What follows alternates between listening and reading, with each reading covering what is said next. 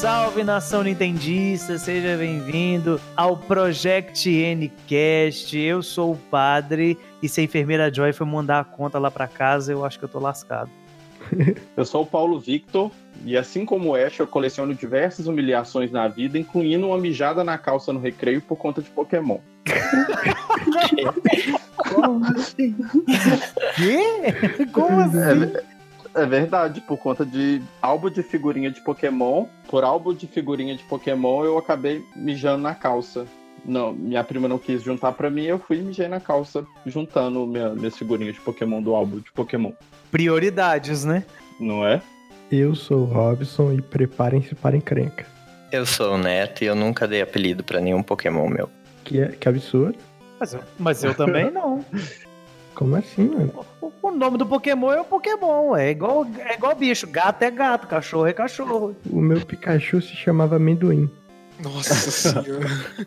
Meu nome é Vinícius e eu sempre exploro os bugs e glitches do, das primeiras versões do Green, Yellow e Blue e Red. Afinal, a gente é brasileiro, né? Exatamente. Me siga no que eu diga.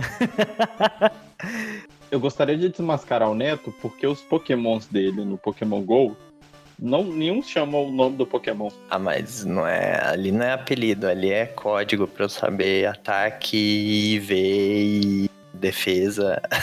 é diferente. Pois eu gostaria de desmascarar o Paulo que agora que não existem Pokémons, existe Pokémon. Ui, Ah, tá, desculpa. segunda vez que o, Pa- que o Paulo é humilhado no dia. É a segunda vez pelo, pelo padre, né? Que horror, que horror. Também por conta de Pokémon no Facebook. Né, também. Mas estamos aqui hoje, talvez, com um dos casts de maior responsabilidade na história desse portal. Falar de Pokémon, a primeira geração, os jogos Red, Green, Blue e Yellow. E também um pouquinho dos seus remasters, né? do- Dos seus remakes que chegaram até nós. Roda a vinheta.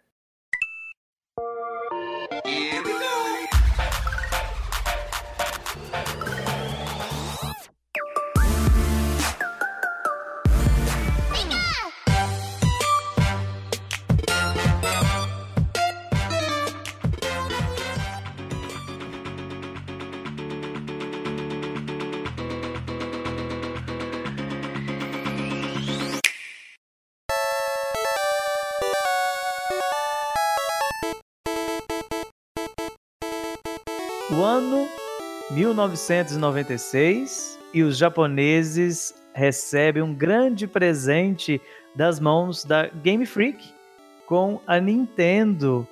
Pokémon chega ao Japão e se torna aí uma febre.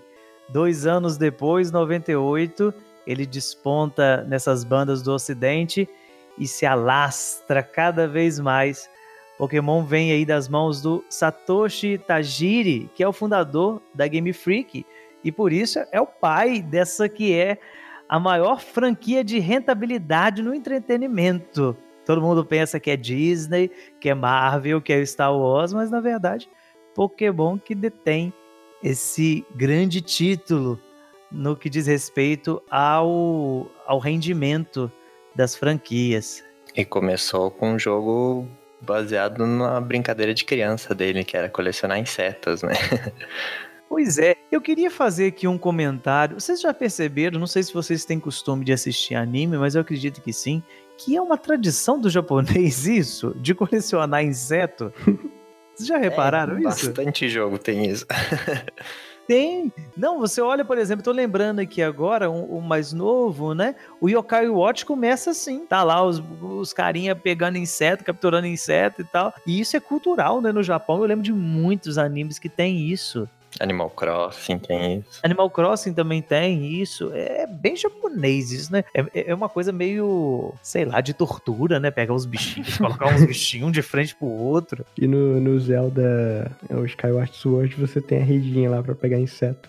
É um No saco. Animal Crossing também. É coisa de japonês, né? Mas daí nasce essa ideia de você capturar os bichinhos, colocar eles um contra o outro para poder brigar e ver quem vence a famosa rinha de galo, né? Rinha de galo, vão colocar todo mundo, junta os bichinhos aí, coloca para se matar, mas vão colocar os bichinhos bonitinhos que aí pode. Valendo o prêmio, valendo a insígnia ou, sei lá, títulos, troféus. Justamente. Mas é uma ideia criativa, nova e que vem criar assim um, um novo caminho dentro dos jogos, porque apesar do, do Pokémon que no início, né, lembrando, não chamava Pokémon, mas sim Pocket Monsters, e que na verdade a ideia do Satoshi Tajiri é que se chamava Capsule Monsters. Quando foi apresentada a Nintendo. Isso, aí ele teve que mudar porque era o nome das. É, não tem no mercado, posto de gasolina, sempre tem essa bola, é, um monte de bolinha. Uhum. As gachapons, né? Sim, aí tiveram que mudar por conta do, dos direitos.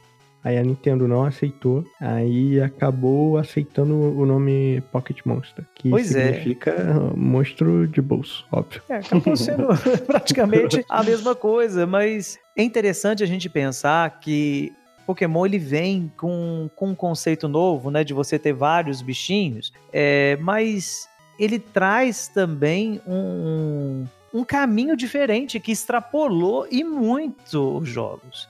Se você for pegar, por exemplo, eu acredito que o, que o fundador da Game Freak, ele não imaginava que seria isso tudo Pokémon. Eu acho que ninguém imaginava, né, Padre? Ninguém imaginava, né? Ninguém imaginava isso. Ninguém imagina que o que você tá fazendo ali vai ser a coisa com maior rentabilidade da indústria de entretenimento, né? É muito grande. É muito grande. E, e vem aí com, com junto disso o licenciamento né, de, de produtos, porque os jogos venderam muito, daqui a pouco a gente vai entrar nessa parte, mas antes, lembrando dessa questão que, que extrapola o mundo dos videogames, a, a figura do, do anime, que nós conhecemos muito bem aqui no Brasil, porque foi febre. Febre, assim, louca. Quem, quem não se lembra, no início dos anos 2000, passando o anime na TV,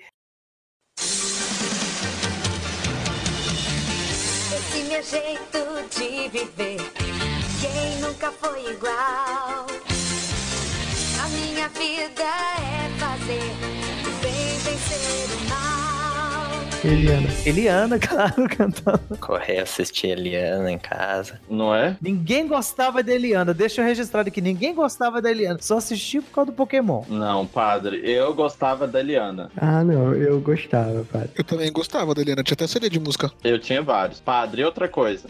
O, o, o Pokémon estreou no, no Brasil em 99. Bem no auge, né? Porque em 98 ele chegava no, no, no- nos Estados Unidos, o jogo. Então, Sim, chegou no Brasil em 99 e quando chegou no Brasil, ele chegou meio que mal visto. Tanto a Globo quanto a SBT na época que a Record comprou os direitos do, de passar Pokémon, eles é, gravaram, noticiaram que era um desenho muito polêmico e mostraram na época o caso da daquele caso do Porygon. de- do Porygon. é, do Porygon, de 685 pessoas que tiveram convulsão no Japão e foram pro hospital. Então, isso foi noticiado. Você sabe que é velho quando você lembra de- da reportagem É. passando no Jornal Nacional. Eu lembro o William Bonner anunciando isso. Não, o desenho lá no Japão deixou lá as crianças com crise por conta do- do- dos raios. Então acabou com o episódio. Não sei se vocês já viram, eu já vi o episódio. E, assim, Eu claro que vi. não tem. Foto, a questão da foto, fotossensibilidade das crianças e tudo, mas não tem nada demais. Mas virou É, no Brasil cortou, no Brasil cortou essa cena de 5 segundos. Não, mas eu já vi o episódio já e não deu nada. Não, mas hoje você consegue ver tranquilamente. É, hoje você consegue ver. Pokémon iniciou na Record e a Globo e o SBT fizeram a reportagem. Qual o canal que hoje em dia faz reportagem de qualquer coisa de anime, de, de jogo, falando ó, o mundo dá voltas, hein? É verdade. E é interessante aqui abrindo um parênteses para a questão do anime, mas é, quem acompanhou a época de animes, por exemplo, na, na Rede Manchete, né, que tinha aquele boom que teve com o Cavaleiro do Zodíaco, depois desse boom do Cavaleiro do Zodíaco, meio que cessou. Você não tinha mais nada. Nenhum, nenhum anime assim que teve aquela expressão. Você teve um Yu Hakusho da vida, você teve um Sailor Moon da vida, um Shurato, mas eram todos assim a menos, porque na verdade, quando eu falo boom disso, esse estouro da franquia, eu não tô me referindo à audiência, porque a audiência tinha, mas eu tô me referindo a licenciamento de produto. Você tinha, cê tinha Pokémon em tudo quanto é lado. Você tinha Pokémon na Tinha garrafa de tudo. Guaraná. Você tinha figurinha de Pokémon. Você tinha chiclete de Pokémon. Você tinha material escolar, nem se fala. Tudo, tudo tinha Pokémon no meio. Tazo de Pokémon. Tazo. Em um ano, em um ano, faturou 40 milhões de dólares só no Brasil. Olha só, então assim, você você colocar o nome Pokémon no, no, no produto era sinal de, de sucesso. E isso trouxe também, claro, obviamente, que o, o Brasil fez o processo inverso. O Brasil fez o processo do anime fazer sucesso e gerou interesse nos jogos. Que é o contrário do Japão. O Japão, os jogos vieram e gerou interesse no anime. Padre, outra coisa que do- de Pokémon no Brasil que é curioso foi que Pokémon surgiu na Record, fez um sucesso estrondoso, bateu, é, bateu na Globo e na- no SBT, o SBT com Bom Dia e Companhia, e na Globo era um programa da Angélica, que eu esqueci o nome. Como que chamava aquele programa que tinha? Angelicon, Angelicon. É, e no ano seguinte, em 2000, a Globo foi e lançou o Digimon justamente no mesmo horário que Pokémon para poder Uhum. Era, era embate. Com a Angélica cantando, né? Que é o Angélica cantando. e conseguiu. O Digimon teve mais audiência do que Pokémon. É, porque Digimon é digital, né? Digimon são campeões, né?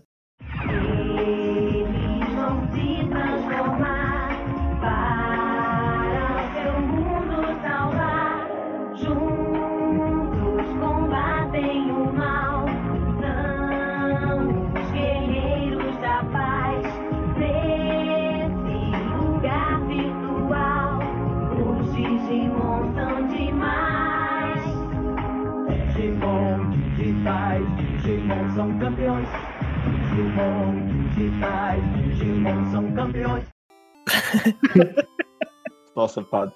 E, e o Pokémon acabou depois passando por, por outras emissoras, né? O SBT mesmo passava os, os filmes, porque Uhum. o SBT tinha parceria com a, a Warner. A Warner. Passava os filmes e o próprio desenho do Pokémon depois ele foi comprado inclusive pela Globo, né?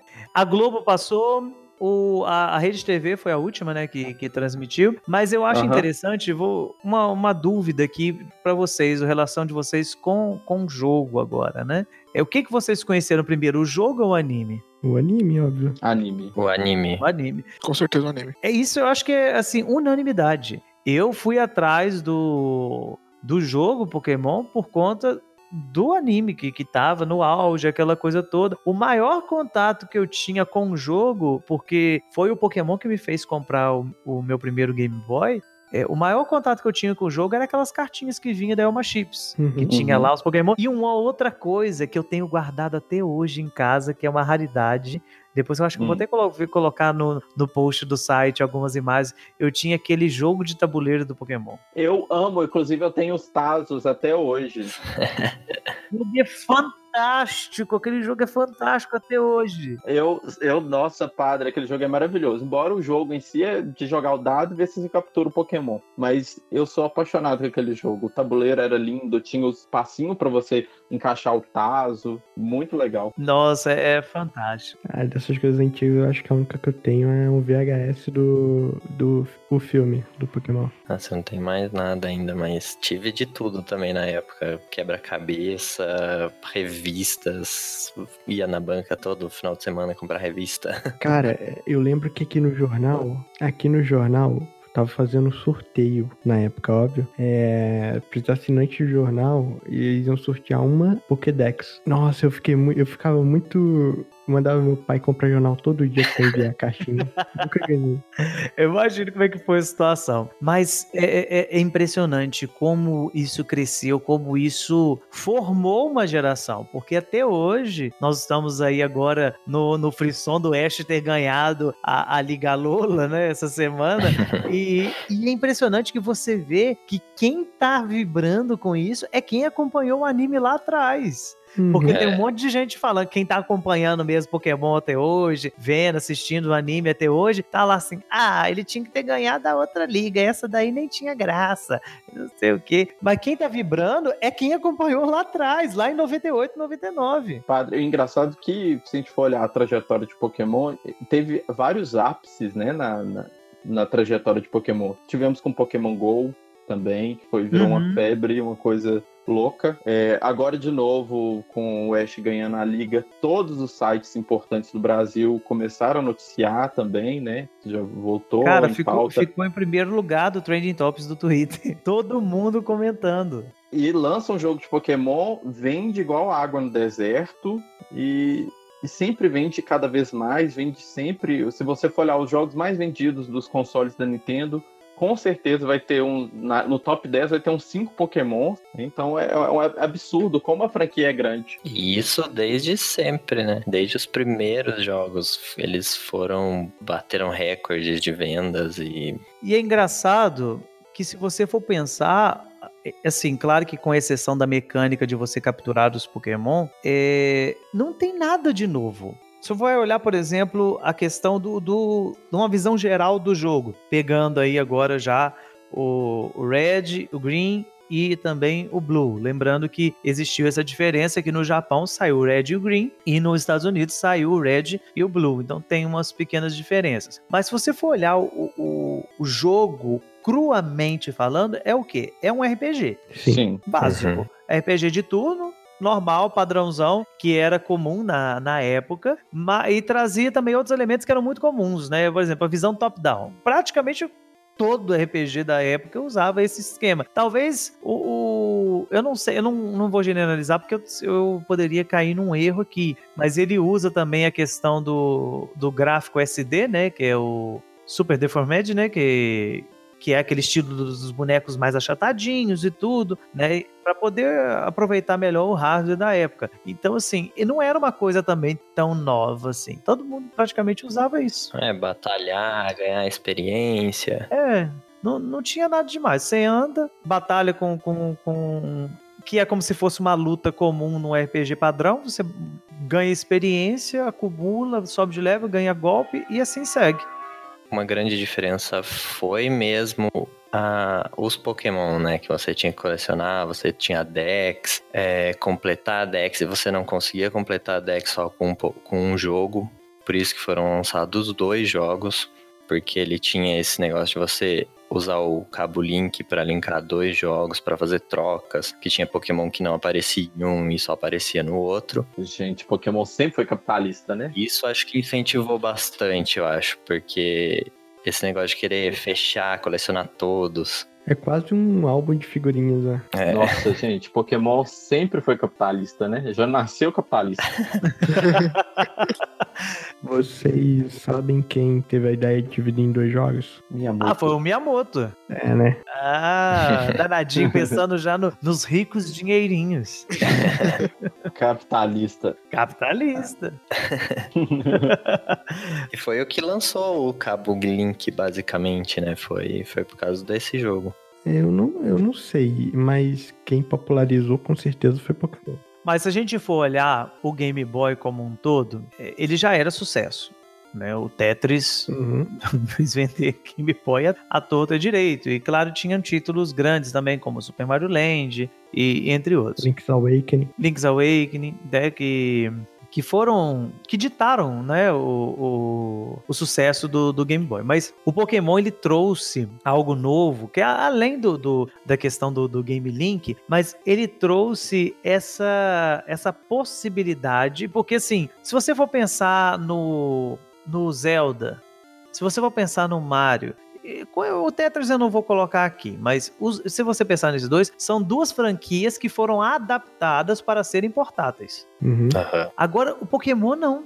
O Pokémon ele foi pensado para aquele console daquela forma, onde você tem aqui, é, tanto que o próprio nome Pocket Monster casa um pouco com a ideia do seu Game Boy tá no seu bolso também, você tá levando para ele para onde você quiser. E é um RPG completo que não deixa nada devendo, por exemplo, para um Final Fantasy da vida, para um Dragon Quest da vida que tava no Nintendinho ou no Super Nintendo, no caso aqui também. Então, assim, é é uma estrutura muito grande por uma coisa muito pequena. Porque eu, não tô lembrando aqui agora é, qual que é a capacidade. Eu vou até dar uma pesquisada aqui. Qual que é a capacidade de um cartucho do, do Game Boy? Vocês têm ideia disso? É, eu não sei, mas o Pokémon, ele é genial na sua simplicidade, né? Sim, sim. Mesmo, além, mesmo sendo simples, é uma complexidade, sabe? É um jogo extremamente complexo que, tipo, é- cabe dentro de kbytes. Não acho que não é nem 100 kbytes, entendeu? Então, Uhum. tipo, meu, isso é insano, velho. Pra Nintendo fazer isso nessa época ainda, é insano demais. É, sem querer farpar, né, o Sword Shield, mas olha o que os caras fizeram naquela época, olha o que estão fazendo hoje. Sem querer farpar, né? É, então, por mais que tinha muito, muitos erros, assim, e você tem esse negócio de saber. É, você tinha que saber qual Pokémon tinha vantagem contra o outro, isso você ia aprendendo durante o jogo. é, subindo seus Pokémon, evoluindo eles, saber qual que dá ataque efetivo ou não. Então, é uma coisa assim que, por mais que era um jogo simples, também era um jogo complexo, né? Sim. É. E se a gente for co- considerar, o Pokémon, ele trouxe toda essa complexidade pro Game Boy, né? Que foi um console lançado em 1989. Mas então, Paulo, é... uma curiosidade do Pokémon, que ele assim, ele realmente ele é um joguinho pequenininho, ele é dentro de kbytes, né? Jogando no Game Boy. Só que os... ao método de desenvolvimento do Uhum. da Game Freak, né? Que eu acho que algumas dessas, desses métodos se mantêm até hoje, é o que eles faziam. Guardavam sprites, códigos, tudo dentro de um único item, de uma única unidade do jogo. Então, tipo, o mesmo código usado pro mil é o mesmo código usado para uma uma moitinha dentro do jogo pra uma é, Evolution Stone lá, pra outro item, sabe? Então, tipo, com isso, o jogo, se você fosse fizesse exatamente a rota do jogo, funcionava direitinho. Se você fizesse qualquer coisa diferente, bugava o jogo, porque, tipo, era tudo guardado no mesmo código, então bugava tudo. Por isso que o pessoal gosta muito de zerar o, o RGBY, né? Porque tem muito bug, então, tipo, ele pode explorar muito. Fazer, tipo, spanar um mil de uma Uhum. Hurricane, sabe? Os negócios bem bizarros. Então, Tem, tem, tem umas coisas muito loucas, assim. Tinha na. Eu joguei muito, apesar de, de ter o. Eu comprei o Game Boy, né? Na época, eu comprei foi o Color, eu não tive o original. Quando foi jogar o, o primeiro Pokémon, meu Pokémon primeiro foi o, o Red que eu tive. E jogando e tal, mas de vez em quando eu jogava no PC no- também, no emulador, por conta do, do Yellow, que eu não tinha o Yellow, era difícil conseguir comprar cartucho de Game Boy, porque eu, eu acho que eu já até partilhei isso com vocês em uma outra conversa. Eu comprava pela revista, vinha as revistas assim, aí tava lá propaganda. Uhum. Game Boy, jogo tal, jogo tal, e de vez em quando eu comprava por ali. Então o meu Pokémon veio dali, mas não tinha o Yellow na época. E era caro, aquela coisa toda. Então quando começou o boom da emulação também, eu fui jogar o Yellow todo no computador. Eu lembro até que tinha, fazia uma moldura do Pikachu em volta do emulador. Não sei como é que eles faziam isso aquilo até hoje. Mas enfim, o que eu queria partilhar é o seguinte: existe, isso é muito antigo, para quem jogou é, jogos assim na época de L-Foot, Brasfoot da vida, existe um programa chamado Omatic. Cheat Omatic. E eu pegava aquilo porque o que, que ele faz? Ele pega o código do jogo, altera um, um valor do código do jogo e para poder o valor que você quiser. Então, por exemplo, no, no L-Foot ou no Brasfoot, eu tinha, sei lá, mil, mil reais para poder gastar para comprar jogador. Então eu modificava e colocava que eu tinha um milhão, dois milhões, três milhões. O Pokémon, por ter. Geralmente o Omatic não funcionava tanto com emuladores, dava um pouco de confusão por conta de código. Mas o Pokémon, por ter esse problema que o Vini falou, de usar o mesmo código, era muito fácil. Então eu pegava lá, ia abrir meu, meu- minha bolsinha lá, minha mochila, tinha é, mil Hurricane, mil não sei o que, X-Defend, tudo, tudo cheio. Era só eu ir dando pro Pokémon até ele chegar no nível que eu queria. Que vo- você, por exemplo, digamos que você tinha uma, uma moeda do Pokémon, mil. Aí você compra uma Pokébola, digita o valor. Compra outra Pokébola, digita o valor. Até ele identificar que é aquele código. Isso. Em duas, três, dois, três passos, ele vai identificar o código e você depois modifica o valor para o que você quiser. Aí, dependendo, se você colocasse um valor muito absurdo, aí bugava o jogo. Tem gente que consegue fechar o jogo com lá um segundo, porque eles conseguem entrar na porta e sair no hall da fama já. não, é bizarro. é, é cheio de, de coisinhas assim. Mas outra coisa que é marcante no, no Pokémon também é a história. Porque ele tem uma, uma história assim que parece básica para nós hoje, que temos aí é, tantas e tantas narrativas, mas para você pensar num jogo portátil com uma narrativa amarradinha, direitinha, igual é a do, a, do Pokémon, da primeira geração, é, é bem interessante, porque ele é muito básico. Você é lá o, o, o personagem que você dá o nome que você quiser, né? No meu caso era Red, ou então Edson mesmo. e você começa na cidade de Pallet, no, no, lá em Canto, que é o primeiro, a primeira região que nos é apresentada. E ele vai passando, você um certo dia resolve que você vai ser um treinador Pokémon e sua mãe te coloca no mundo com 10 anos de idade, sem nada, sem dinheiro, sem nada, e você vai ter que se virar. É Japão. É Japão, né? Você tem pegando besouro um pra colocar na frente do outro pra brigar, que que, que, que é, né? Demais, vambora. E aí um dia o professor Carvalho, que eu não vou chamar ele por esse nome que, que é o tradicional, porque eu gosto de chamar ele de professor Carvalho. Quer falar a verdade, eu nem sei como é que pronuncia esse nome direito. É, é Oak ou O? É, o, Oak. Eu não sei também. é tipo Oakland, a terra do professor Carvalho. Nossa. Mas isso é verdade ou isso é zoeira? Não, Oakland na Califórnia é o nome da cidade que tem cavalho. Ah, tá. Então tá bom. e ele te chama lá no, no, no laboratório dele e fala que você, olha, os outros pessoal já foi tudo embora, já saiu tudo aí pela rua carregando Pokémon pra poder caçar. E eu tenho aqui três pra você escolher. Você pode escolher um Charmander, que é um bichinho com fogo no rabo. Você pode pegar um, um Bulbasaur, que é um, um sapo verde com uma flor nas costas. E o, o, Squirtle, o Squirtle, que é uma tartaruga, básico, né? O Squirtle é o mais basicão de todos. Qual que você quer? E aí já começa as escolhas do jogo, né? Porque você só vai poder ter um deles. Eu quero o Squirtle com óculos escuros. Eu quero Charmander. Charmander é o inicial mais legal de todos. Ah, deixa eu fazer um adendo aqui antes da gente continuar. O Paulo tem um Charmander da Deep Web. O Paulo tem um Charmander de Chernobyl. Ah, o Charmander de E Chernobyl. aí, nós vamos lembrei. colocar no post, no, no post aqui do, do, do site, o Charmander de Chernobyl do Paulo. Nós vamos colocar a Exatamente. imagem. Gente, meu Charmander é lindo. Eu, olha, eu, eu não sei vocês, mas em todos os jogos de Pokémon eu sempre escolho o inicial de fogo. Eu também, padre. E eu tava me perguntando por que que fogo não é meu tipo preferido. E sabe qual que é meu tipo preferido de Pokémon? Água. Então por que você escolhe o de fogo? Todos os meus Pokémons preferidos são de fogo. Meu, meu mítico é, lendário preferido é o Victini, que é de fogo. Meu Pokémon normal preferido é o Ninetales, que é de fogo. E meu inicial preferido é o Charmander, que é de fogo. E por que que você gosta do tipo de água? Não sei, eu, go- eu gosto do tipo água. Não sei, não sei explicar. Ah, esse, esse, esse Charmander de Chernobyl não fez bem pra você, não. A mente do Paulo. Mas se fosse só isso, tava bom, né? Que, o- que o neto do, do professor, que é o seu rival, e assim, espertamente deixa você escolher primeiro, pra depois ele escolher qual que é mais forte contra você. Ah, que delícia. Esse neto é um safado, hein? Esse neto é um safado. E não é o que tá falando com a gente aqui. Engraçado que todo Pokémon é basicamente começa assim, né? Eu acho que na segunda, segunda geração dos jogos, você escolhe Pokémon, aí chega o seu rival e cata na sua frente o Pokémon que você queria, né? Mas basicamente é, é sempre assim, né? Você escolhe um Pokémon e a pessoa pega o mais forte. A gente são todos pokémons que eu nem lembro. Menos em Alola, né? É, basicamente é assim mesmo, de maneira geral. É tudo desse jeito, né?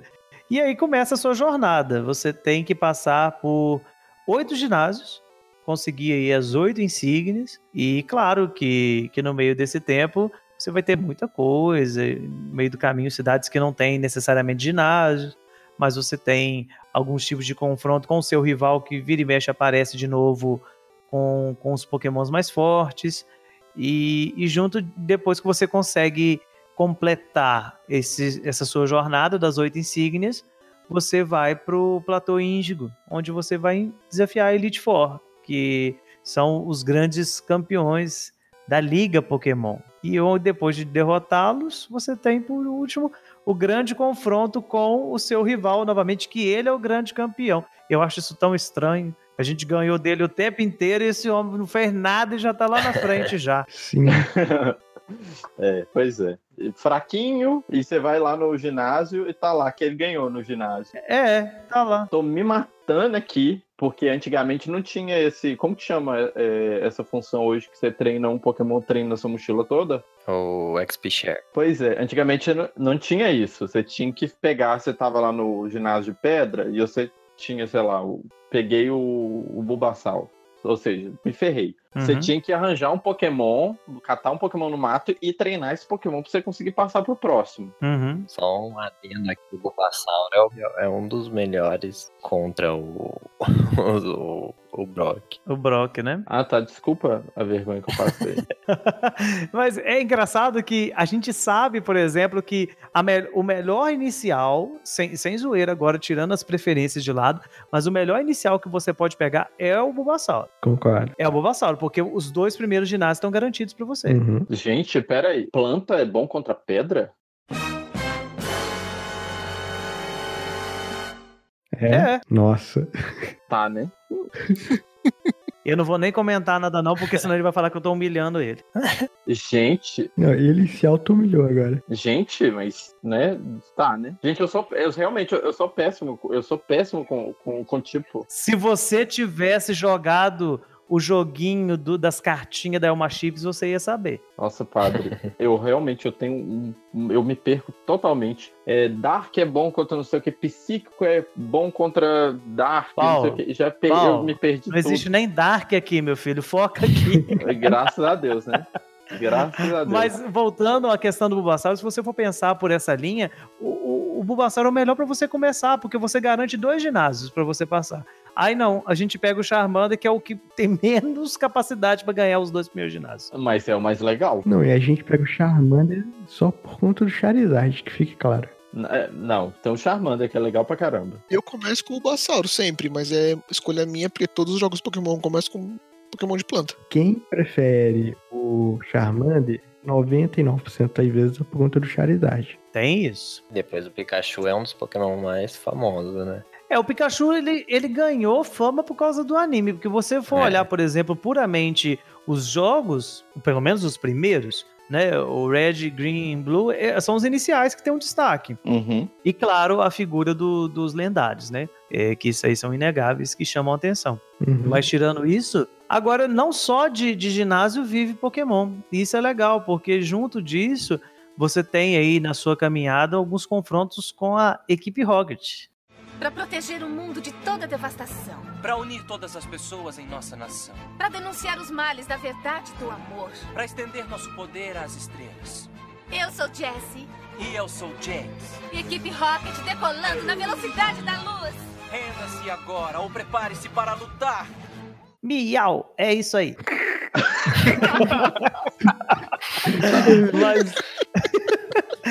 Mas a equipe Rocket, eu não sei se vocês tiveram essa sensação. Claro que tem toda uma questão afetiva. Quando eu joguei Pokémon pela primeira vez, eu já tinha visto a equipe Rocket no anime e tudo. Mas eu fui jogar agora para gravar esse cast novamente, o Red no Virtual Console do 3DS. A equipe Rocket aparece totalmente perdida no meio da história. Vocês repararam isso?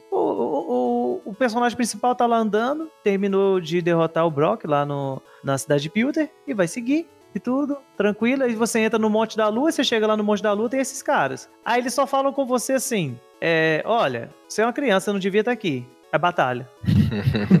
é, é literalmente isso que eles dizem. Olha, você tá atrapalhando. Você, você tá atrapalhando os nossos planos. Aí aparece um cara com uma, cri- contra uma criança de 10 anos que é um boneco com um chicote na mão pra poder, tipo assim, vou espancar essa criança. Aí você fica olhando pra aquilo assim e fala assim, claro, a gente quando joga isso pequeno, a gente não presta atenção nessas coisas, mas tá- eu pensei assim na hora que eu tava jogando agora, eu falei, nossa, isso tá muito errado, cara. Isso tá errado em inúmeros níveis. Aliás, abrindo um parênteses aqui, perto do Monte da Lua tem uma treinadora, acho que ela treina Spearows, que ela fica no meio da Hum. grama. Se você. é, eu, eu não passei na frente dela pra poder ela batalhar. Então eu não sei se você passar, ela fala isso também. Eu, literalmente, como eu tava treinando o, o meu Charmander, na época eu acho que eu já, eu já tava como Charmeleon já. é, quando eu, eu fui conversar com ela, eu falei assim: ah, não, aqui é uma treinadora, é um desafio, eu vou conversar. Ela literalmente falou comigo assim: não toque em mim, Ai, sai daqui. Eu falei assim, eu fiquei olhando pra aqui e falei assim, é, tem umas frases meio, meio assim, meio perdido nisso aqui, né? Deu uma ideia errada do, do protagonista chegando, encostando na, na menina, né? Eu falei assim, Ô, nossa, ô, padre, assédio! Na época que a gente jogava isso quando a gente era criança, a gente não sabia nada de inglês também, só apertava pra passar, passar, passar. Pois é, e existe um outro detalhe, eu não lembro em qual cidade aqui. Quem tá, quem tá acompanhando a gente aí, ou vocês aqui que estão, devem lembrar, mas inclusive isso foi corrigindo no Let's Go agora, mas tem um ginásio que o- tem um velho que fica olhando do lado de fora e diz: Estou vendo as garotas bonitas. É, mano. Tem, tem. Eu não lembro qual que é agora certinho, mas agora no Let's Go eles mudaram. É o ginásio de cela. É a cidade do cassino. É a cidade do cassino. Gente, eu esqueci de falar isso no início do cast. Eu sou jogador de Pokémon totalmente casual. Então, assim, você não me pede pra poder falar pra você o nome das cidades, o nome do, do, do- velho direitinho, porque eu sou totalmente casual. Eu sou aquele tipo de Eu jogador que pega o PJ lá depois que sai de pallet e leva ele até Elite Four. Ele vai estar comigo. Tá arriscado o Eu ser também. mais forte que o meu inicial. Eu também, padre. Só que eu pego, eu levo a Butterfree. Ah, eu pego também. o, o Caterpie e levo a Butterfree. E eu sou daqueles também que quando vai, quando ganha leve, ganha golpe novo, eu olho assim, dá dano? Dá, então pode colocar. Eu, eu, completamente. Inclusive, quando eu vejo que não dá dano e eu já botei, o próximo que eu pego eu já substituo por aqui. Automaticamente. Não, e, e você falou uma coisa, padre, que nesses primeiros jogos que era um saco, que você tinha que, sei lá, cut, é, light, HM. essas habilidades, Os você tinha que botar no lugar de uma habilidade sua. É, é por isso que não todo mundo tinha o que a gente chama de HM Slave. É, que é um Pokémon que vai carregar o máximo de HMs possíveis. Não, e o, o seu Charizard sempre tinha três golpes de fogo, né? O meu tinha. o meu tinha. E o Fly nele, porque o Fly era um bom ataque É. também. É, Mas voltando à, questão da equipe Rocket, depois de um certo tempo você descobre que, na verdade, o intuito dela é capturar os Pokémons e fazer modificações genéticas dele. Que assim eles vão conseguir Pokémon mais fortes. Então. é, isso não fica tão claro né, no, no jogo, mas depois de um certo tempo a gente acaba descobrindo isso. E, e uma curiosidade interessante, claro que quem. Isso não é spoiler, né, gente? Nós estamos falando de um jogo de 98, que se você não jogou Pokémon, né, por favor. Vergonha. O Giovanni, que é o líder da equipe Rocket, ele é o líder do ginásio de Viridian, que é a primeira cidade depois que você sai. É, você passa pela cidade, você vê que o ginásio tá vazio e só de- no final do jogo que ele vai estar lá, depois de você ter enfrentado a equipe Rocket e ele já algumas vezes. Sim, sim. E uma.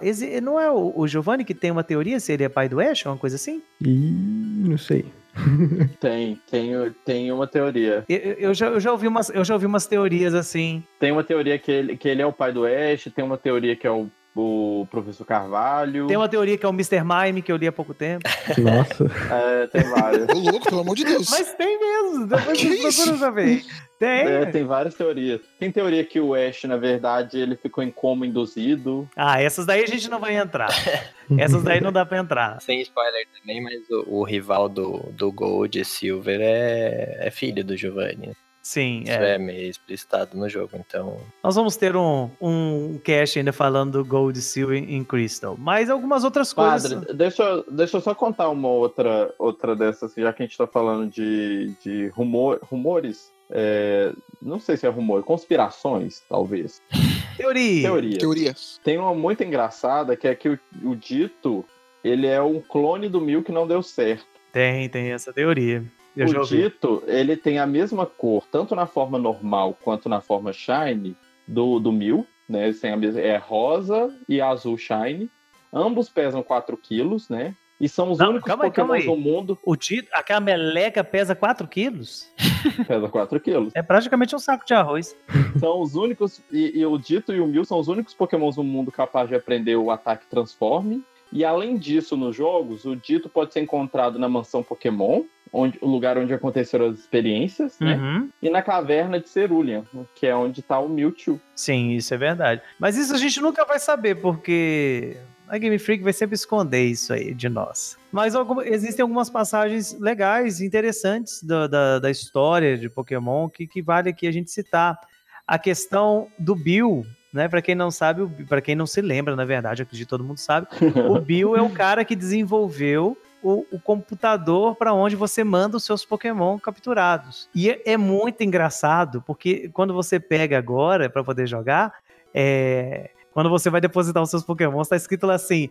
É, computador de alguém. Tipo assim, você tá depositando seu- seus Pokémon no. O nome dele é Bill por conta do Bill Gates. Será? Não, é? Parece que é. Pode ser, sim, faz sentido. Legal. Ele aparece no anime também, né? É, Mas é, eu achei muito engraçado isso. Você tá depositando o seu, os seus Pokémon no computador de alguém. Quem? Não sei, tá lá. Aí é até o seu rival que fala: Olha, eu tô vindo da casa do Bill, ele tem um monte de Pokémon legal. Se eu fosse você, ia lá também pra poder agradecer ele, porque seus Pokémon estão tudo no computador dele. Aí depois vira o computador do Bill, né? Depois que você Depois conhece vira o ele. computador do Bill. É. É a cidade. é, a- o nome das cidades também é uma coisa legal, né? Que todas as cidades têm nome de, de Cores. cor. De cores. uhum. Eu não Men- sabia disso. Menos palette, que é palette. É, é a paleta de cores, né? E tem umas, umas curiosidades bizarras também, a questão lá de Lavender Town.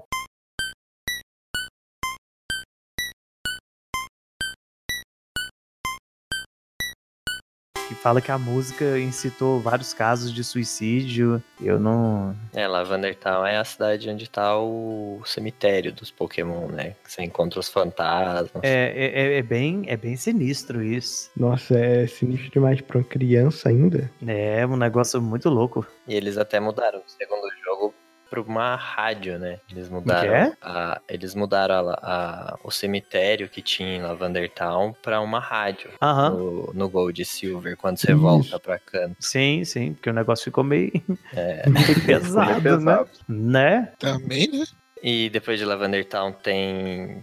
é, você encontra a equipe Rocket de novo na Silphco, que é onde eles produzem as Pokébolas, né? Que você encontra o cara que te dá a Master Ball. E a equipe Rocket estava atrás dessa Master Ball, que é a bola que captura qualquer Pokémon. Que geralmente a gente guarda pra capturar o lendário. É, Saudades do Matic, que eu tinha milhões de Master Ball.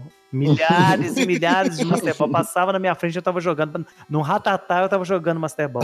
Não, e quando eu jogava, Nossa no, senhora. quando eu jogava no emulador, eu dava o save state, né?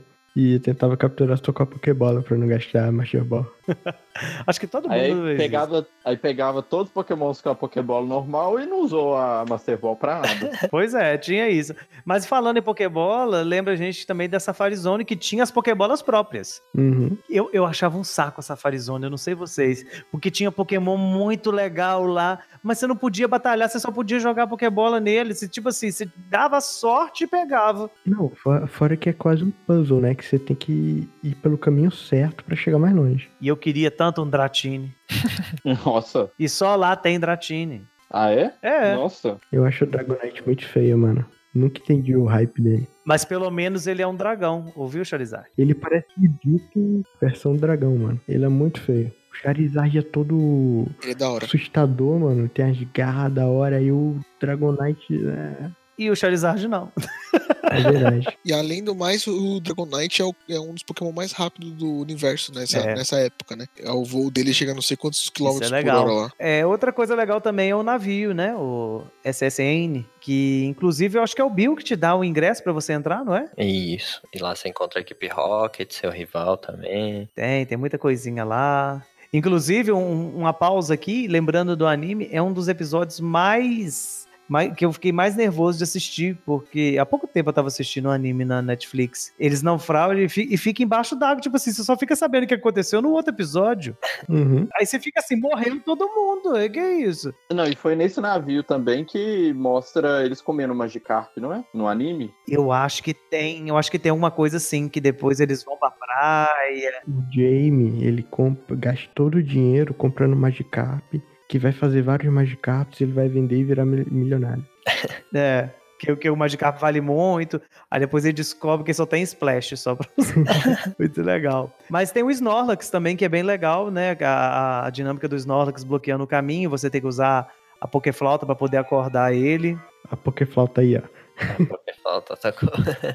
Inclusive, esse, esse do Snorlax bloqueando o caminho, você precisa da Pokéflauta, isso repete em outros jogos também, né? Eu acho que XY tem isso também, não tem? É, tem, tem sim, no início, né? E fora disso, Nós temos também muitas cavernas, lugares assim, cheios de Zubat para você encontrar. Ah, que Você- saco. Que depois de um certo tempo você baixa lá, um- você compra um, um repel na lojinha e vai andando. Porque você não aguenta mais encontrar com Zubat, Voltorb, Magnemite. Zubat, Voltorb, Geodude. Geodude. Ah. E, e eu não sei se vocês têm essa impressão, mas eu sempre tenho a impressão de que o jogo tá me escutando. Mas eu tô lá jogando, eu tava lá no, no Monte da Lua e eu tô assim, nossa, que eu não aguento mais o Bat, não aguento mais Geodude, não vi uma Clefairy pra me poder capturar que eu não tenho ainda. Aí apareceu a Clefairy. Na hora que eu falei, eu falei Nossa. assim, ah, o jogo me escuta. Ah, mas Tentacool na água é pior que o Zubat em caverna, eu acho. Nossa. Você acha? Eu acho o Zubat pior, cara. Eu acho o Zubat pior, você sabe por quê? Porque o Zubat, ele tem, eu não sei o- qual o motivo, mas o Zubat nas cavernas, ele tem uma coisa de dar can't escape pra você, que você não pode fugir da luta. Aí você tem que matar com a porcaria. Mas esse- essa parte da água, além de ter 150 milhões de tentaculos dentro daquele, daquele mar que você tá, tem trocentos treinadores enfileirados, todo mundo com cinco tentáculos pra, te, pra brigar com você. Sim, tudo cinco tentáculos. É tudo assim. É muito engraçado que nos primeiros. No início do jogo, você tá doido pra encontrar com o treinador, porque dá mais experiência que matar bichinho no mato, aquela coisa. Mas você chega ali nessa região do, do mar, quando você tá indo, por exemplo, pra caverna do Articuno, do, do- do- dos pássaros lendários de uma maneira geral, você não quer nem ver eles na sua frente. Fala assim: chega, eu quero desviar, eu quero passar pro outro Não lado. aguento mais. Não aguento Inclusive, mais. É, é uma das coisas que cansa um pouco de Pokémon, é isso. Você vai lutar e o, o treinador, além de ser horroroso de ruim, que Uhum. você tá lá no. Você tá com o Charizard, ele vai com um Tentacool. Com, nossa, tá bom, né? Porque é água contra fogo. Ele vai lá e te joga cinco Caterpie pra você lutar com cinco Caterpie, quatro Metapod, não faz nada. Aí fica lá endurecendo um pro outro. Fica dando Harden lá. Não tem dano, né? Inclusive, a, a minha Beedrill desse jogo que eu tô agora, eu capturei, ela era uma cacuna. Então tô lá Hum. Beedrill que só tem Harden, não tem outro golpe nela, não. eu vou depositar Quem ela de nunca? novo. Não, não vou fazer nada e, com isso geralmente, aqui. e geralmente a gente usa aquela estratégia de deixar ele só no primeiro turno e já substitui ele logo pra, Justamente. poder, pra ele ganhar experiência também, porque não tem como vencer com um Metapod e um, e um Akakuna. Vocês pediam de propósito pro, pro treino no, no ginásio pra ficar upando o Pokémon? No início, Não. sim. Depois de um certo tempo, não. Não, no início. No início, sim, perdi muito pro Brock, perdi muito pra Misty só pra ganhar level. Mas você perde, você perde dinheiro, gente. Hum, Dinheiro é só, é só encontrar com um monte. Aí no final do jogo que mais tem é dinheiro. E nos últimos ginásios você dava a volta até nos outros treinadores antes do líder, né? Sim, sim. Você com Pokémon level 60, você não precisa lutar com ninguém mais pra conseguir experiência. E, e legal que nos ginásios tinham vários puzzles legais. Mas um dos ginásios que eu mais gostava nesse sentido do- dos puzzles era o da Sabrina, na, em Saffron, que tinha uma coisa de, de paredes invisíveis, né? Que, que você não conseguia passar direto. Aí você fala assim: não, tô desviando aqui, não vou pegar nenhum treinador. Quando você for ver, ele te leva direitinho no treinador. Tinha, né, em Fuchsia tinha o do Koga também, que tinha as paredes invisíveis, que você tinha que fazer um caminho no chão, que Hum. você não sabia pra onde ia. É, o- é o Koga ou, ou é a Sabrina que tem as paredes invisíveis? Agora eu tô, tô em dúvida. O Koga das paredes invisíveis, da Sabrina é aquele que você se teletransportava. Ah, teletransportar, é verdade, é isso É. mesmo, eu confundi. Mas é, os dois têm esse tipo de puzzle. E o da cidade do, do SSN tinha o ginásio elétrico, que você tinha que abrir o portãozinho. É o, o do É dos Surge, lixos. que inclusive no anime é um dos episódios mais tristes que o, que o Pikachu perde pro Raichu.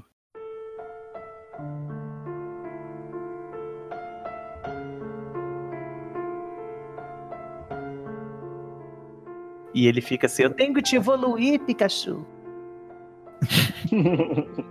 Como que ele fica, padre? É, Na Ash fica.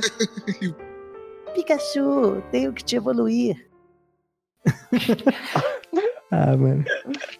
Mas então, eh, não só de, de disso, viu, Pokémon ainda tem aquilo que é o charme que se tornou padrão em todas as outras gerações, que é a, é a figura dos lendários. Nós temos os- as três aves, nesse caso, que é os Zapdos, Moltres e o Articuno, e também a figura do Mewtwo, que é o clone do Mew, com que, que, você, é, que você consegue capturá-lo. Que inclusive vale aqui ter um comentário é, o Mil ele só era distribuído em eventos. Então a gente aqui no Brasil, só por meio de glitch para ter, pra ter o Mil. E todo mundo achava que ele tava no caminhão lá perto do, do barco de, do SSN, que tinha aquele caminhão que não Uhum. fazia nada, o pessoal achava que tava o mil ali. Uhum, É, tinha esse negócio, tinha esse comentário aí. E outra coisa, padre, você sabia que o mil, olha só que coisa arriscada. Antigamente não tinha patch corretivo do jogo, é, não tinha DLC pra corrigir, não tinha versões do jogo como a gente Uhum. tem hoje, né? Sim. Eles lançam o jogo, se lançou cagado o jogo, já no primeiro dia já tem uma correção. Vai cagado mesmo e acabou.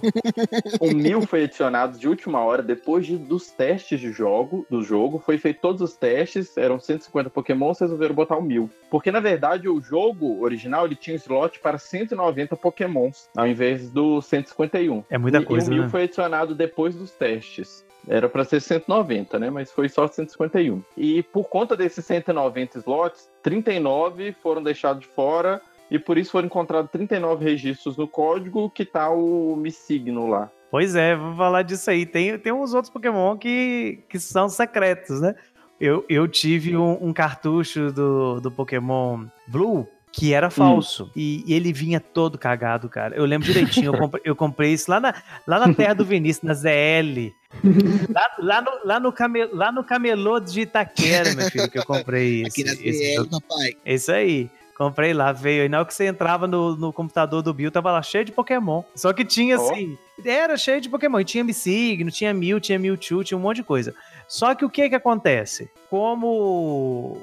Como os, o- esses Pokémon que estavam no, no computador tinham um level muito alto, eles não te obedeciam, porque você não tinha insígnia pra controlar eles. Ah, sim. Que inclusive isso é uma das coisas mais legais de referências do jogo que foi pro anime. Porque o, o, o Charmander, Charmeleon e, e Charizard do Ash, o Charmander ainda obedece. Mas o Charmeleon e o Charizard do Ash não obedecem ele por conta disso. Porque não é um Pokémon dele que ele capturou. Que vocês lembram muito bem da história, Uhum. porque lá tá É. o- o Charmander perdidinho. E que tinha level maior do que a insígnia do Ash.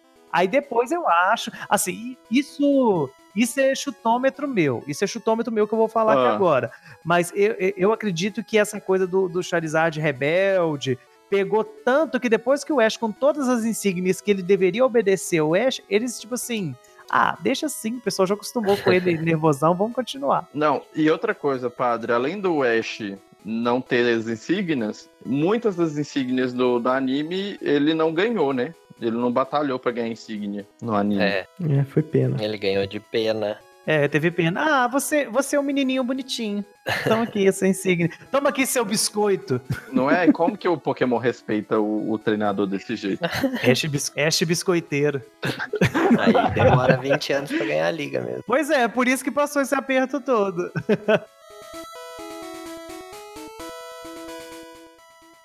Os jogos Red and Blue foram muito bem recebidos. Vendeu, venderam milhões de cópias, tanto no Japão e nos Estados Unidos, e gerou essa febre de Pokémon que nós temos até hoje. Existem altos e baixos da, da franquia Pokémon, mas sempre você pode ter certeza que a fanbase continua. E além disso, eles ficaram em 37 entre os 100 melhores jogos de todos os tempos da IGN. No relatório que ela lançou em 2007. É muita. Tá certo que por ser o primeiro jogo, tem esse peso de ter montado um, uma, uma nova franquia, um novo maneira de jogar, mas é muita coisa para o início.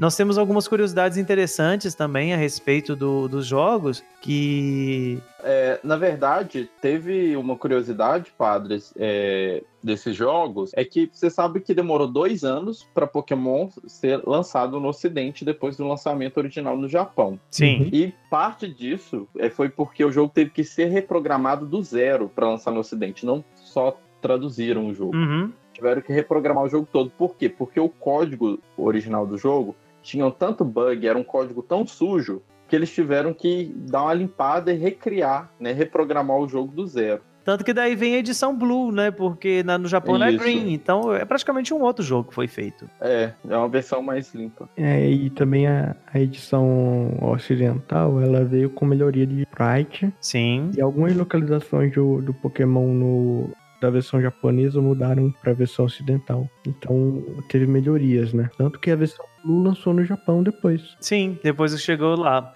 E não só ficou por aí, porque o sucesso do anime foi tão grande, tão grande, principalmente da figura do Pikachu, ganhou tanto destaque, que cabe aqui uma curiosidade que se você for levar em consideração as edições tradicionais, Red, Blue e Green, o Pikachu é um Pokémon qualquer, é um ratinho lá, diga-se de passagem, o sprite dele é bem feinho, e, e- e eles investiram nele, eu não sei por qual motivo. Alguém sabe o motivo, se existe algum motivo particular para eles terem investido no- na figura do Pikachu? No anime, não. Acho que não teve, né? Eu acho que foi empatia, deve ser, não sei. Se eu não me engano, foi porque é, carisma, ele tinha mais carisma, porque parece que ia ser, bem no começo, eles tinham escolhido pelo Clefairy, mas o Então. Pikachu teve uma recepção melhor pelas crianças que eles fizeram testes. Ainda bem que foi o Pikachu. Chamaram, chamaram o, o Miyamoto. É o Miyamoto, ah, Pikachu. Vocês sabem qual foi o primeiro Pokémon criado de todos? Não, qual? Mewtwo. Foi o. Rhydon. Sério?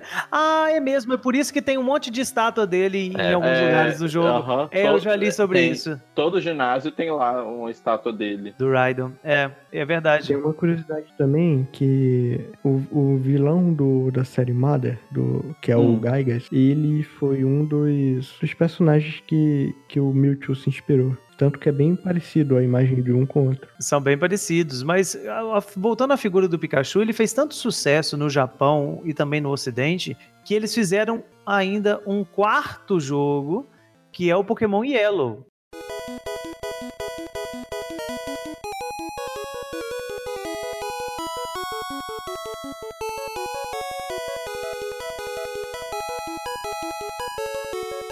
Que ele seguia mais ligado ao anime, aos acontecimentos do anime, aos personagens do anime, e ele chegou aí no Japão em 98 e logo em seguida, 99, chega também no Ocidente. E, veio com muita coisa assim nova, diferente, e, e que veio também para ficar algumas coisas. Né? A, a primeira delas, que essa aí até voltou agora, tinha ficado um pouco esquecida, é a questão do, do Pikachu ser o seu inicial. Você não escolhe outro Pokémon entre, entre os três, mas ele não fica na Pokébola, como era no anime. Ele fica te acompanhando do lado de fora, ele fica no Overworld. É, foi a primeira vez que eles lançaram isso. Uhum, E, e a versão Yellow é a definitiva, É a definitiva. que você poderia pegar os três iniciais. Sim, E isso fazia uma diferença absurda. porque lembrando, as versões é, Red, Blue e Green, eles tinham Pokémon diferente. né? Tinha Pokémon que tinha num e não tinha no outro. Existiam alguns, por exemplo, se você pega o Red, se você for entrando ali na, na- logo na- nas primeiras telas, você acha com mais facilidade o Weedle e, e Kakuna. Mas acha ainda um Caterpie ali perdido. Agora, se você for na Blue, você vai achar mais Caterpie Metapod e acha uma Weedle perdida. Agora tem Pokémons que. Alguns Pokémon que são exclusivos. Que só tem naquela versão. E se você quiser completar a sua Dex com 151 Pokémon, você vai ter que necessariamente trocar o, o seu Pokémon com o seu coleguinha. E os, os iniciais entravam nessa, nessa onda. O Charmander, Bulbasaur e Squirtle, você tinha que trocar necessariamente. Você só podia escolher um. E aqui Uhum. esse problema, entre aspas, foi sanado, porque você consegue capturar os três. Na verdade, você nem captura, você ganha, né? É, como no desenho, mais ou menos. E foi no Pokémon Yellow também que eles substituíram alguns membros da equipe Rocket pelo, pela Jessie ou James. Pra poder ficar mais parecido também com, com o anime. Além disso, alguns sprites, como o do Brock, da Misty, foram alterados pra poder ficar mais parecidos. Apesar de que já eram bem parecidos. Só coisas. A Misty nem tanto, mas o Brock já era praticamente a mesma coisa. Mas só pra poder seguir o mesmo o character design do, do anime, então acabaram seguindo por aí. E como no desenho, você também não consegue evoluir o Pikachu. Não consegue. O Ash queria, mas não, não conseguiu. Acho que dá pra evoluir só se você trocar esse Pokémon, né? Isso. Dá pra trocar ele? É, você troca por uma versão de Red e daí você consegue evoluir no Red. Sério? Nem sabia. Quem que é o louco que vai trocar esse, esse Pikachu? E o engraçado, padre, é que o Pikachu é cheio da, da, da personalidade, né? Se você guarda ele no box e depois você tira ele depois de um tempo, ele fica com raiva de você um tempão. Sim, É, sim. você conseguia clicar nele e Ele fazia um coraçãozinho e o carinha feliz. Era, era um controle de, de temperamento, né? É. Que depois isso foi aprimorado nas outras versões mais novas de Pokémon. Você tem isso hoje. Você consegue interagir com o seu Pokémon, fazer carinho. E isso é uma, isso é uma novidade que o Yellow trouxe. Outra novidade interessante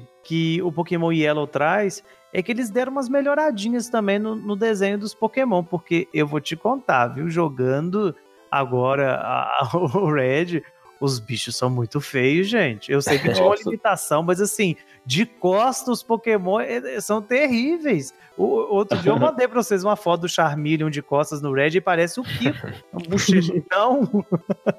é São feios feio. mesmo. São muito feios. O Monkey, coitado. O Monkey, eu olhei pra ele assim e falei assim, gente, que bicho é esse? O Odyssey... Até o Mil, o Mil que é um, um Pokémon bonitinho, o Mil é horroroso, horroroso. O Odyssey, coitado, é uma mancha preta com, com três galinhas na cabeça. Então, assim, eles deram uma melhorada. Isso, foi, isso é legal ressaltar também. E, e, claro, como os outros jogos também, Pokémon Yellow foi um grande sucesso aí, vendendo mais de 600 mil cópias no lançamento e mais de um milhão na semana seguinte. Então, assim, gente, eu sei que hoje isso não é uma coisa assim tão diferente assim, se for pensar no- nos números de hoje, que apesar de que vender um milhão é muita coisa ainda hoje, mas a gente tem grandes títulos aí que, que vendem essa quantidade num- numa semana ou duas, mas ne- nessa época é, é um número absurdo. Na época ele foi considerado o jogo que foi vendido com maior número de vendas assim rapidamente, muito rápido, vendeu muita quantidade. Isso é, isso é fantástico. Ele acabou sendo o terceiro jogo mais vendido na América do Norte em 1999, né? E, e os outros, só para constar, os outros jogos também foram ocupados por, ocuparam lugares também nesse, nesse ranking aí. Era jogo de Pokémon no, nos- nas todas as posições de venda. Pois é. Era um jogo, era um jogo por ano, né? Praticamente. E, e, claro, o sucesso do, de Pokémon não para por aí. A gente teve depois a segunda geração, que não é o foco aqui nosso desse podcast. A gente pode até fazer um depois, se vocês quiserem. E, e depois da segunda geração, da terceira, já no Game Boy Advance, nós tivemos um remake dos primeiros jogos com o Fire Red e Leaf Green.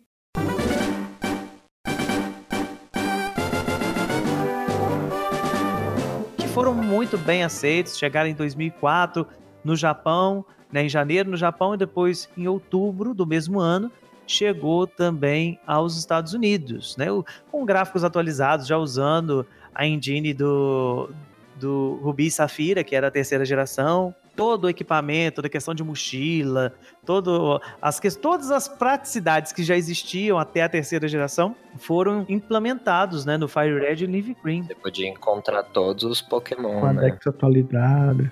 Dex atualizada, 385 Pokémon, né? é, algumas coisas novas, né? Que possibilidade de rematch, que, que é uma coisa legal, né? E fora algumas outras coisinhas a mais. Que, e ele recebeu nota 9 de 10 na IGN. É uma senhora nota, é aclamação. Pokémon é muito, hein? É muita coisa, é muita coisa. E teve muita gente que conheceu, começou Pokémon por Fire Red Leaf Green. Tem muita É. gente que não conheceu os clássicos mesmo, né, que já foram direto por aí. Eu não julgo, né? Cada um tem a sua experiência. Mas eu acho que, que é legal, assim, eu acho que tem mais experiência para quem jogou os primeiros jogar esse do que quem vai direto nesse.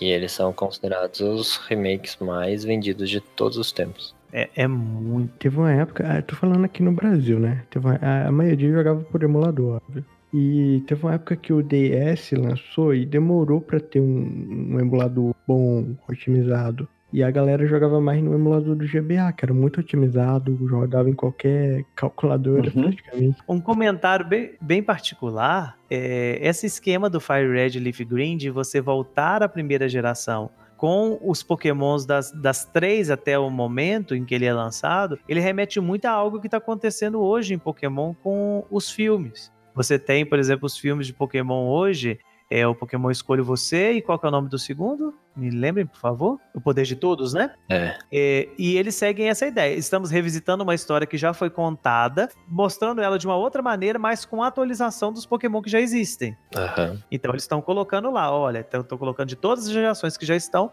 lá naquele contexto do primeiro, do, do, do início do anime, né, e tudo. Isso é bem legal. Eu acho interessante isso. E a gente vê que tem uma referenciazinha aí de algo que a, que a franquia já tinha feito nos jogos, também levando agora para a questão do cinema. E agora, mais atualmente, nós tivemos, depois da febre do Pokémon GO, que, que trouxe aí esse boom de Pokémon para aqueles que não estavam ligados à fanbase, deixar bem claro isso. Pra quem tava, já tava no mundo Pokémon, continuou a mesma coisa.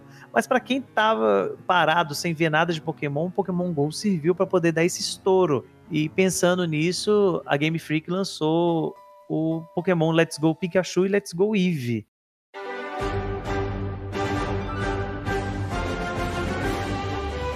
Que é também um remake agora já do Yellow, mas trazendo alguns elementos mais casuais, né? Gerou muita polêmica, teve gente que ou ama ou odeia, né? O Pokémon Let's Go. Acho que não tem um meio termo. Eu particularmente gostei bastante. Achei que a ideia de voltar com gráficos atualizados foi uma ideia assim boa. Eu sei que a fanbase de Pokémon, com todo respeito, tem um- uma certa implicância com a questão de canto, né? Que, que, que a Game Freak só pensa em canto, não pensa nas outras e tudo. Mas eu acho que é legal. Eu acho que ela estava pensando também naqueles, naqueles fãs de antigamente, lá de 98, do anime, que ficaram parados e trouxe de volta. E, e realmente isso foi legal. Olha, eu gostei muito. Eu, eu sou um jogador casual e eu tava cansado da, da fórmula Pokémon. Uhum. Então, pra mim, o Let's Go foi um respiro. Foi um, um afresco pra jogar. E, e também o pessoal tem que ver que ele não necessariamente é focado nos fãs de Pokémon. E sim focado. Generalizou para os fãs de Pokémon GO, pessoas que não jogavam. Uhum. Então ele tentou agregar todo mundo, e não só os fãs hardcore. Foi uma apresentação da franquia pra, pra todo mundo, né? Olha, eu vou ser o contraponto. Neto, você gostou do, do Let's Go? Ah, eu gostei, sim. Ah, eu, eu não sei. Eu achei cansativo. Mas cansativo o quê? Porque a história é a mesma. É a mesma, mas a gente jogava isso no- nos anos 90, início dos anos 2000. Eu achei cansativo você ter que batalhar com novamente com 157 pessoas, treinadores, com 5 Slowpoke. Eu achei cansativo isso. É, isso aí é o pós-game, né? Que é a questão dos Master Trainers. Isso aí não é pra todo mundo. Quem quiser não, fazer. não, faz. padre. O próprio jogo, todos os treinadores do jogo É, como São- era são- antes. como era antes. Não, isso sim, isso sim, mas eu tô falando mais especificamente da questão dos Master Trainers, né? Que é uma- um, um pós-game de você Ah, enfrentar. não, é isso aí. É um pós-game meio chato. É um pós-game É. chato, mas assim, se você for levar em consideração que é um remake, eu acho que eles não tinham muito o que fazer, não, ô, ô Paulo. Mudar os Pokémon que os caras têm, eu acho que geraria mais polêmica do que você manter. Olha, então, assim, eu acho que devia ter feito um remake, talvez um, sei lá, utilizar a ideia do, do jogo e fazer de acordo com o, o que, que eles estão fazendo hoje com o filme, né? Revisitando. É. É, isso eles não trouxeram, né? Porque os Pokémon são só os 151 originais. É, e, as Alola, e as Alola Form, né? É, mas a maior polêmica mesmo que o Let's Go trouxe foi a questão de capturar o Pokémon. Que isso até hoje tá lá porque não existe mais batalha. Quer dizer, com exceção de, do- dos lendários lá, né? Não existe mais batalha com Pokémon selvagem. Você simplesmente entra e joga a Pokébola. Ou joga frutinha lá pra ele, né? É bom e ruim, né? Eu achei bom e ruim. É bom porque assim. É, é bom porque você. É, é um alívio, como o Robson colocou, né? É, é uma, um repensar. Mas assim, eu não sei vocês, mas você jogar, por exemplo, o primeiro dia, o segundo dia, é legal.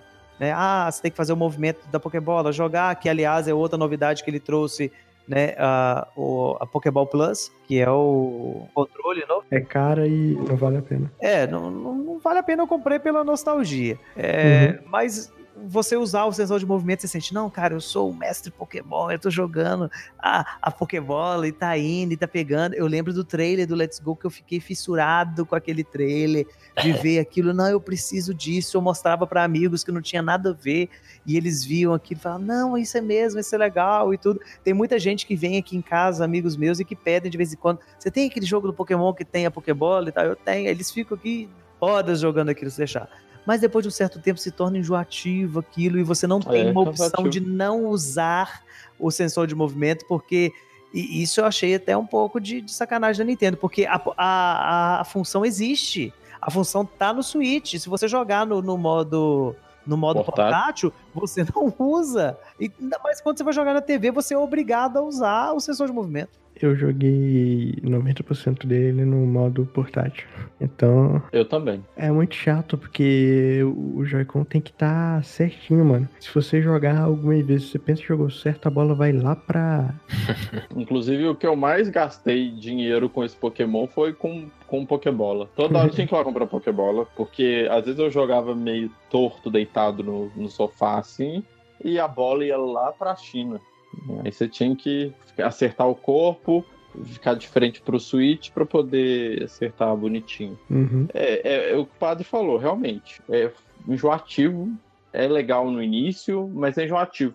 Mas de outra forma também seria enjoativo se você estivesse na caverna e aparecesse 157 Zubat te obrigando a lutar contra eles. Seria cansativo igual também. É, e uma coisa, mais uma coisa boa que Let's Go trouxe foi os Pokémon que você consegue ver, né? Ah, isso é, isso é uma grande novidade. Você pode desviar dos Zubats agora. Graças a Deus. Ah, eu, eu não gostei. ah, eu gostei. Eu não gostei porque o legal do Pokémon muitas vezes é o fator surpresa, né? ah, eu não, assim, sinceridade. O fator surpresa é legal e tudo, mas eu prefiro poder desviar do Zubat do que ter o fator surpresa. Desculpa. Nossa, padre. Eu, Eu prefiro. Não, você tá doido, não aguento mais o bate. É toda hora. Mas eu tenho que confessar uma coisa pra vocês. Eu não terminei o Let's Go. Eita. E, e foi tanta coisa, foi chegando um monte de coisa aqui. E você sabe quando você pega um RPG e que você chega numa parte ali e você passa muito tempo sem voltar pra jogar ele e você não lembra mais o que, que você já fez? Então, o meu Let's Go tá nesse nível. Tipo assim, eu tô lá parado em Celadon pra me poder ir tudo direitinho, mas eu tô assim, o que, que eu tenho que fazer agora mesmo? O que, que eu já fiz? O que, que eu não fiz? É, é horrível, padre, quando acontece. É o meu, meu problema com o Xenoblade, que eu não consigo voltar a jogar porque eu não tenho ideia de como que joga mais o jogo. Mas é terrível, né? Mas apesar disso, foi um sucesso, porque até dia 31 de dezembro de 2008, que foi a última vez que nós tivemos acesso aí às questões de, de, de vendas do Let's Go, foi 10 milhões de unidades. É o quinto jogo mais vendido do Nintendo Switch. Então é muita coisa.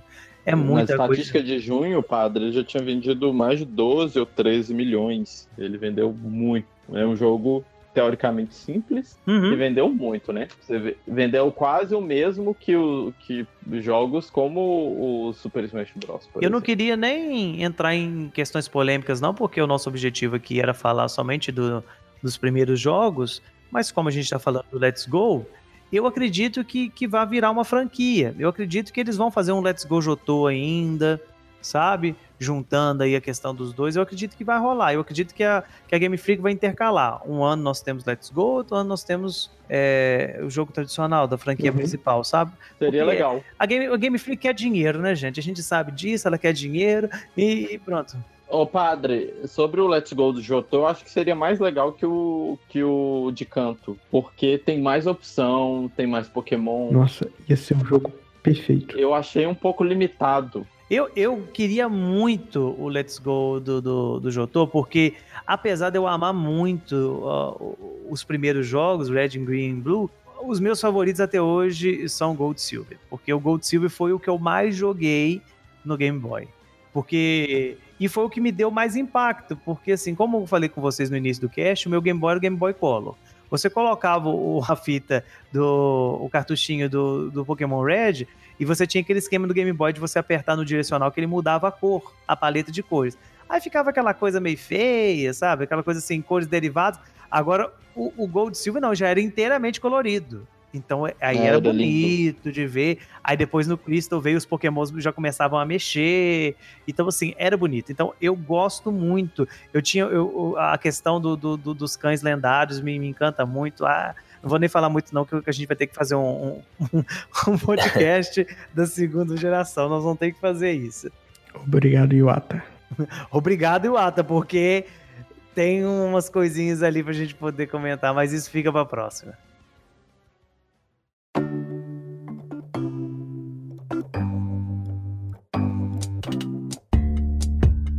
Bem, não podemos terminar o nosso podcast sem fazer as nossas já tradicionais indicações.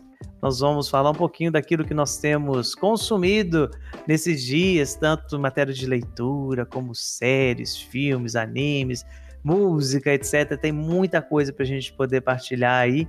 Então vamos começar pelo mais polêmico de todos, Paulo Vitor. O que, que você tem a indicar para nós? Mais polêmico é o Robson que indica ovo cozido. Mas, você- enfim. Não, antes de você indicar, por favor, eu queria deixar registrado aqui que se o Robson aparecer com essas, com essas indicações aí sem pé nem cabeça, tá, vambora, vamos seguir. Vou ficar, vou ficar quieto, senão eu vou cair aqui. Olha, padre, eu vou indicar um jogo que vocês me falaram pra não comprar. Muita gente me falou pra não comprar, eu acabei comprando e me surpreendi. Falta conteúdo? Falta conteúdo. Mas, olhando de maneira geral, é um jogo muito legal, que é o Mario Party, né? Ele lançou ano passado, só que o pessoal meio que criticou bastante, falou que faltava conteúdo. E Falta agora... conteúdo. É, talvez falte. Mas eu fiz uma análise dos, de todos os Mario Party e eu vi que tem, tem Mario Party pior. Esse, pelo menos, tem mais de 80 minigames. É. Tem muito Mario Party que não tem 80 minigames. E o mais legal do Mario Party é os minigames.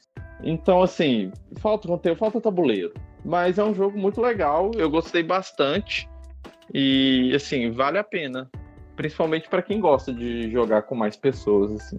E se melhorasse online também, já agradecia, né? Era só melhorar o online, gente. É. Assim, o jogo não é ruim. Nossa, aí seria maravilhoso. Aí não teria o que falar, né? Robson, o que, que você tem pra nós? Então, padre. Eu vou indicar o anime novo do Pokémon. Novo não, né? O Ai, graças Sun a Deus. Muita gente fala mal dele por conta do traço, né? Uhum. Nossa, Mas, assim, eu concordo que o traço é meio polêmico. Porém, muita gente fala que a animação é ruim e não tem nada disso. A animação do, do anime é ótima, é muito fluida, é, é muito boa, uma qualidade boa mesmo. Pra ser um anime semanal, tem uma qualidade excelente. Melhor Uhum. que muitos shonen por aí. E, assim, tá na crista da onda agora com, a, com o que houve com o Ash, né? Uhum. Sim. uma liga. Então eu recomendo, porque apesar do traço, ele é um bom anime e tem um- uma qualidade muito boa. Muito bem, então tá aí, Pokémon, né? Num cast de Pokémon, vamos indicar Pokémon, né? Que coisa boa. Neto, o que, que você quer indicar pra nós aí? Eu vou indicar Netflix de novo. Mais uma semana. É Love, Death and Robots. Eu acho que vocês já devem ter assistido, não sei. É Já. uma série. É tipo Black Mirror no sentido que são cada episódio é uma história completa. E Uhum. fala sobre robôs, tecnologia, futuro. É bem interessante, bem divertido, bizarro. E tem um episódio que é uma. que conta a história de uma luta de monstros. Então, tá em casa, né? Ah, sim, aí é legal. Vinícius. Bom, eu vou indicar um joguinho que nesse exato momento minha, minha namorada tá jogando ele, que é o Cooking Mama Ah, que do legal. DS. Cara, eu jogo esse jogo aí já faz uns anos. e Eu vicio nesse jogo. Toda vez que eu pego pra jogar uma vez, ah, vou fazer uma comidinha aqui. Já era. Você acaba jogando a semana toda. E, cara, é muito bom. Quem não sabe, é um joguinho de cozinhar. Você tem a mãezinha, né? A mamazinha que ela te dá a receita pra você fazer. E você vai fazendo a receita junto com ela. Parece ser besta, mano. Mas se você pegar pra jogar, é sério, vicia. É muito gostoso de jogar esse jogo. Pokémon é fantástico, sempre é uma boa pedida. Inclusive saiu aí uma questão de, de pro Switch, né? Sim, exatamente. Em outubro. Olha no nosso site que tá lá. É, né? olha lá, dá uma olhadinha na, minha- na notícia lá. Link no, na descrição. Isso aí. E eu vou indicar pra vocês um reality show da Netflix também, que eu gosto muito de, de reality shows, assim, desses... olha, Ah, mas eu gosto mesmo. Mas, mas eu gosto, assim, de coisas mais casual. Por exemplo, se você for na casa dos meus pais hoje, e se eu estiver na casa dos meus pais também, vai estar passando o dia inteiro o canal do Discovery Home and Health. largados e pelados? Ah, não, Não, não, largados isso- e pelados não é Discovery Home Health, né? não, a minha mãe sabe, minha mãe sabe todos os episódios de cor do- dos Irmãos à Obra, pra você ter noção. Ela vê tudo, ela sabe tudo. Aí eu chego em casa, ela falou comigo outro dia assim: Ah, queria fazer uma reforma aqui em casa com conceito aberto. Eu falei com ela assim: você tá assistindo demais os irmãos à obra, mas não é isso que eu quero indicar, não. Eu quero indicar um reality show da Netflix que é, chama Vidrados. Não sei se vocês já Ah, ouviram eu falar. amo, eu E amo é de soprar vidro. É, de sopradores de vidro. É muito bom. Os É caras muito pegam e, e fazem uma disputa entre eles de quem faz as esculturas no vidro, né? De acordo com a temática de cada episódio. E é assim, fantástico, dá uma E agonia. é maravilhoso. o Porque tem Netflix hora- bota um drama, um drama. Um é drama danado, porque assim, tem hora que, por exemplo, tá lá colocando, soprando o vidro, fez a- todo bonito, todo o conceito do cara, e quando coloca pra poder esfriar, quebra tudo, e o cara tem que voltar tudo de novo, fazer tudo de novo, e é, é muito bom, muito bom. Assista Vidrados na Netflix, muito bom. Muito bem, chegamos ao final desse podcast. Muito obrigado a você que nos acompanha, não só aqui no podcast, mas que acompanha também todo o nosso trabalho no portal Project N. Você ainda não conhece o nosso site, acessa lá www.projectn.com.br. Lá você vai ter as últimas notícias do mundo Nintendo e também várias análises, colunas, nossa opinião pessoal sobre diversos jogos da Nintendo e todos aqueles que são portados para os seus consoles. Além disso, estamos presentes também nas redes sociais. Nós estamos na- no Twitter com o usuário ProjectN underline. Estamos também no Instagram com o usuário Portal ProjectN. Além disso, na Twitch nós temos live toda terça, quarta e quinta a partir das 9 horas da noite, sempre jogando algum conteúdo Nintendo com vocês. Lá o nosso endereço é twitch.tv barra ProjectN underline. Muito obrigado mais uma vez e até a próxima. Até mais. Falou. Tchau. Miau, é isso aí.